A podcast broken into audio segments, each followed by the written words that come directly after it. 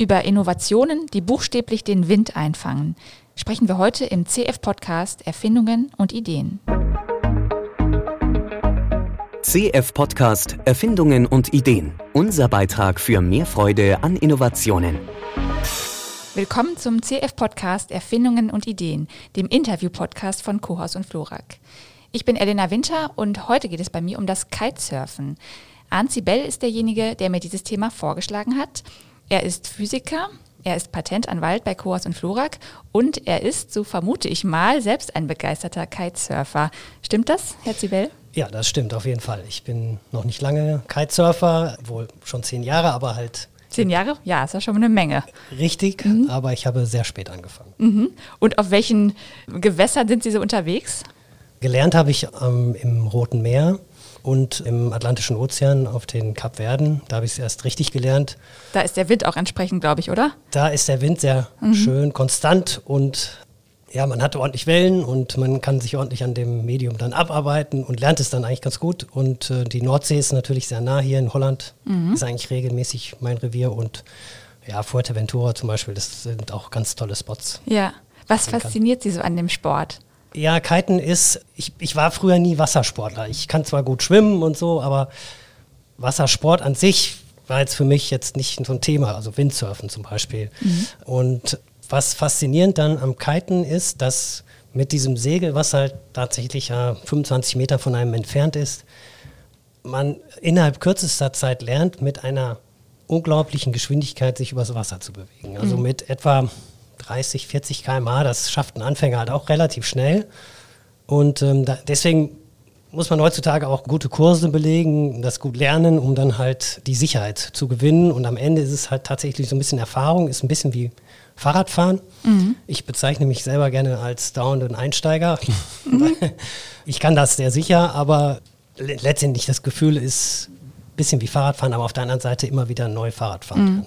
Und vor allen Dingen kann ich mir vorstellen, wenn man so richtig Speed kriegt, ist ja noch was anderes als beim Windsurfen, ne? wenn man so richtig ja, das, den Wind eingefangen hat. Das Segel, also je nachdem, wie jetzt die Windsituation ist und wie man selber die Segelgröße gewählt hat, also die, die Kitegröße, hat der Drachen halt eine gewisse Gewalt und die zieht einem am Trapez unmittelbar an einem und äh, mhm selbst das Abheben aus dem Wasser fällt einem als Anfänger auch nicht schwer. Das machen die meisten auch ja. die Erfahrung am Anfang, mhm. um dann halt zu versuchen, erstmal auf dem Wasser zu bleiben und später dann wieder zu lernen, mit dem Kite tatsächlich ein bisschen zu fliegen. Ja, also ich hoffe, dass jetzt auch unsere Hörerinnen und Hörer, die das noch nicht wissen, was ein Kite überhaupt ist, das nachvollziehen können. Also man steht auf einem Board und hat dieses Segel umgespannt. Ne? Vielleicht können Sie es noch mal ein bisschen erklären, wie ja, es eigentlich also, konstruiert ist. Genau, also man hat sowas äh, wie so eine Art Snowboard unter den Füßen auch vielleicht eher verwandt ein Wakeboard, was ja direkt fürs Wasser schon gemacht ist. Damit kann man es auch ganz gut vergleichen. Und umgeschnallt hat man ein Trapez, das einen Haken besitzt. Dieser hat man so um den Bauch geschnallt? Also das Trapez hat man um die Hüfte ja. geschnallt.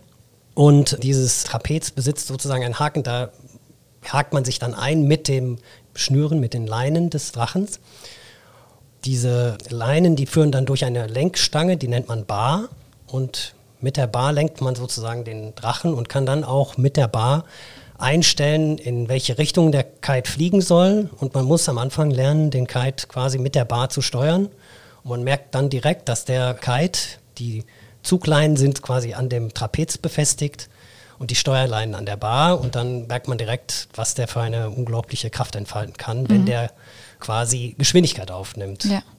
Und der Witz bei dem Kite ist, der ist ein Zugdrachen, der funktioniert wie eine Tragfläche. Je schneller der sich relativ zur Luft bewegt, desto mehr Zug entfaltet der in diese Richtung. Mhm. Und deswegen kann man sich damit auch bis zu 25 Meter in die Luft katapultieren.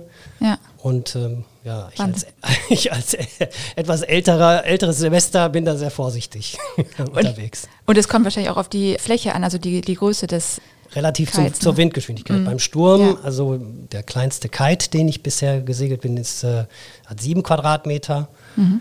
Und den hatte ich mir irgendwann mal gekauft und einfach, der lag vier Jahre irgendwo rum. Und äh, dann war ich an einem Spot in Dänemark, wo es halt 25 Knoten und mehr hatte, 25 mhm. bis 35 Knoten. Das ist eine Menge. Das sind ist so Windstärke 6 bis 7. Ja. Und mhm. äh, da war mein Zehner einfach zu groß, da muss ich den Siebener auspacken. Ah, okay. mhm, ja. ja. Und das war super dann. Also Mhm. Aber das erste Mal Siebener und seitdem nie wieder.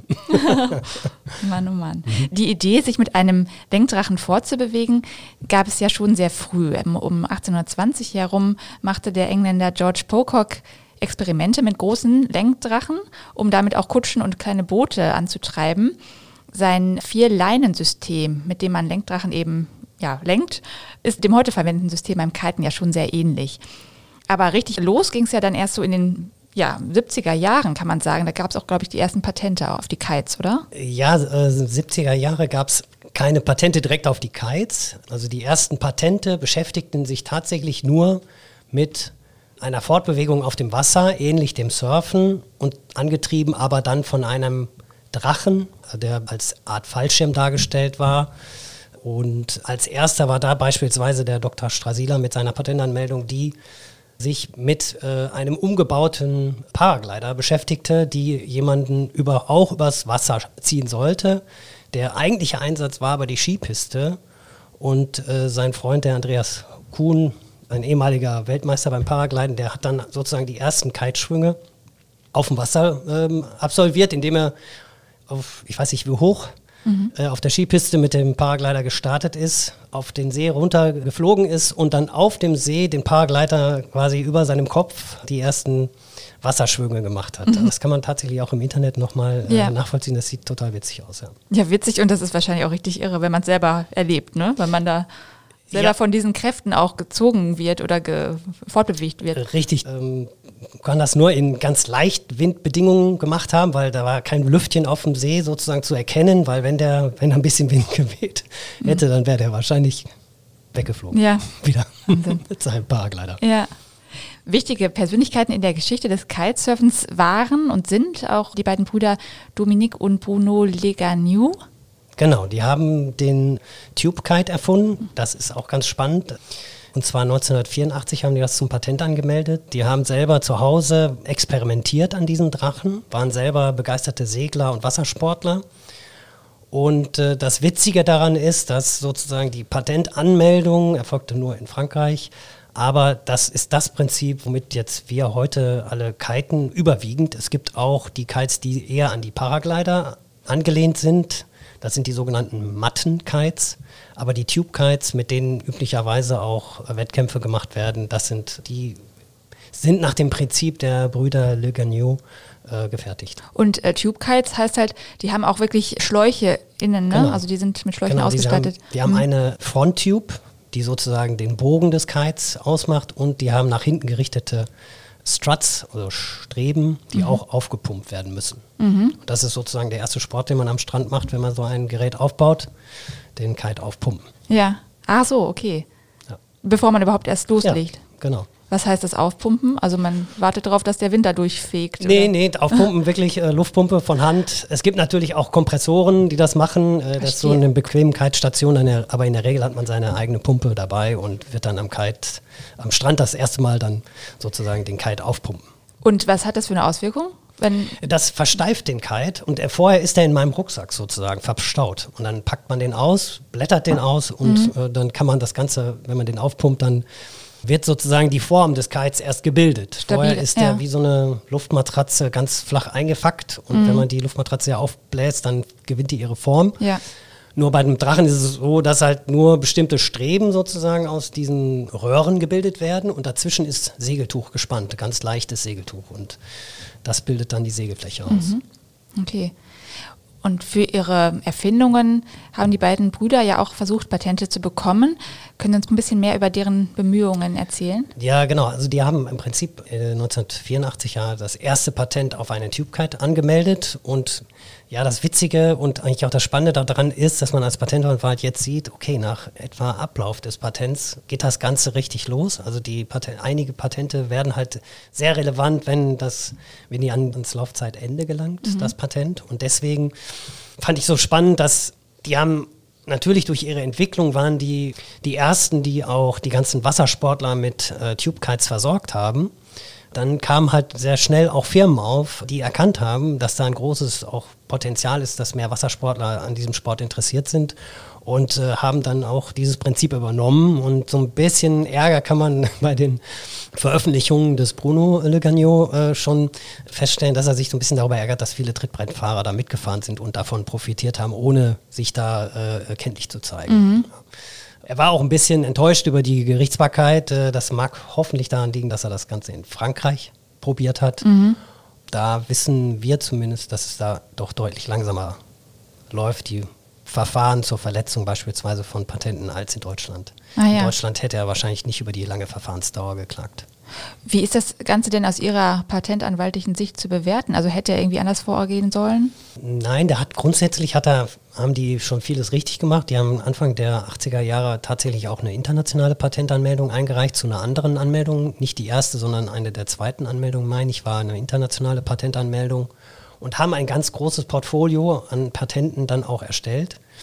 Offensichtlich oder wahrscheinlich haben sie in Deutschland äh, das nicht durchsetzen können oder wollen, weil es hier wahrscheinlich gar nicht so viele Abnehmer dazu gab. Mhm. Und man muss dazu sagen, das Ganze hat ja erst Fahrt aufgenommen 1999 etwa, 1998. Die Sportart ist noch sehr jung und ähm, dann war die Patent, waren vielleicht schon viele Patente auch abgelaufen. Mhm, ah und, äh, oder sie haben sie verfallen lassen wegen ähm, Nichtzahlung der Jahresgebühren zum Beispiel. Mhm.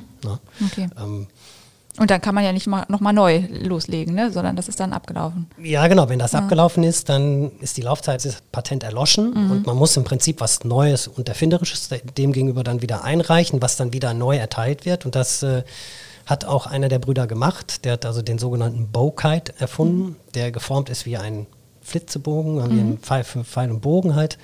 Und diese Form des Bowkites äh, wird heute noch geflogen. Ich habe selber so einen und meistens gemischt mit einem anderen Profil. Das nennt sich Delta-Profil. Das sieht wie ein D aus, aber es ist beides sehr verwandt. Und ähm, der hat sein Patent tatsächlich, das war auch ein ganz grundlegendes Patent und da kann man sehen, dass dort die wichtigsten oder große Firmen, die halt äh, dann auch ja, Kites verkauft haben, Einspruch erhoben haben, um das Patent zu Fall zu bringen und äh, das hat dann am Ende auch geklappt. Da muss ich als Patentanwalt allerdings sagen, vielleicht hätte man da ein bisschen besser agieren können von der Vertretung des Patentinhabers her. Aber ähm, also es ist nicht klar, warum mhm. da keine oder nur ganz wenige Hilfsanträge gestellt worden sind. Wir machen Hilfsanträge? das. Mhm. Hilfsanträge heißt halt, ja. dass man ähm, ermöglicht oder dass man sozusagen neue Positionen aufbaut und sagt, man will das Patent jetzt in einem beschränkten Umfang aufrechterhalten. Und wenn das nicht klappt, dann würde man sagen, ja, man, dann gibt es noch einen weiteren Rückzugspunkt, den man sagt, aber das ist jetzt patentfähig mhm. gegenüber dem, was vorgetragen wird. Ach so, und, also äh, man hat mehrere Möglichkeiten. Ich weiß nicht genau, warum tatsächlich das jetzt in dem Verfahren nicht gestellt worden ist, aber mhm. ich, mich hat es gewundert, ich hätte es nicht so gemacht. Mhm. Und das Verfahren ist tatsächlich auch 2018, also ist jetzt kein Verfahren, was so wirklich ganz alt ist, aber mhm. 2018 zu Ende gegangen. Und da würde ich sagen, hätte man vielleicht mehr draus machen können, aber so ganz in die Tiefe bin ich da auch nicht eingestiegen, weil ja, aber mich, mich hat es gewundert, dass mhm. man da keine Hilfsanträge gestellt hat oder maximal einen in der letzten Instanz. Ja. Das wundert einen Patentanwalt dann schon. Okay. Wir haben ja jetzt vor allem über die Kites gesprochen, aber mhm. ich kann mir vorstellen, dass auch bei den Boards zum Beispiel oder den Bars, die Sie gerade erwähnt haben, oder auch bei den Materialien immer wieder viele, viele technische Weiterentwicklungen mhm. gemacht werden, die vermutlich auch nochmal einen ganzen Podcast füllen würden. Wie ist das denn für Sie? Ist das nicht ein Traum jedes Patentanwalts, äh, sich einmal mit einem Patent für die eigene geliebte Sportart zu befassen? Und ist es schon mal dazu gekommen bei Ihnen? Ja, leider, leider noch nicht. Klar, das wäre natürlich ein großer Spaß, äh, würde ich sagen. Da wäre auch viel Leidenschaft drin. Also, mhm. aber ich meine, man hat äh, ja auch andere Leidenschaften, also die man als Patentanwalt dann tatsächlich äh, und da, wo man dann auch vielleicht tätig werden kann. Mhm. Bei Sportarten, ja, das eben, ich habe mir schon mal Gedanken darüber gemacht. Das wäre doch spannend, ist ein spannender Markt sicherlich. Ich habe auch 40 Jahre Tischtennis gespielt. Da habe ich auch mal gedacht, man müsste eigentlich mal ja. Tischtennismandat hier mhm. an Land ziehen, ja. aber das war tatsächlich bisher noch nicht möglich. Wer und, weiß. Äh, ja, das sind ja kommt. immer Zufälle, genau. Ja, schön. Vielen Dank, Herr Zivell, mhm. für das Gespräch und dann wünsche ich Ihnen weiterhin gute Fahrt auf allen Weltmeeren. Ja, vielen Dank. Sichere Fahrt vor allem. Das auch. Dankeschön. Noch mehr spannende Geschichten zu Erfindungen und Ideen finden Sie unter daidalos.blog.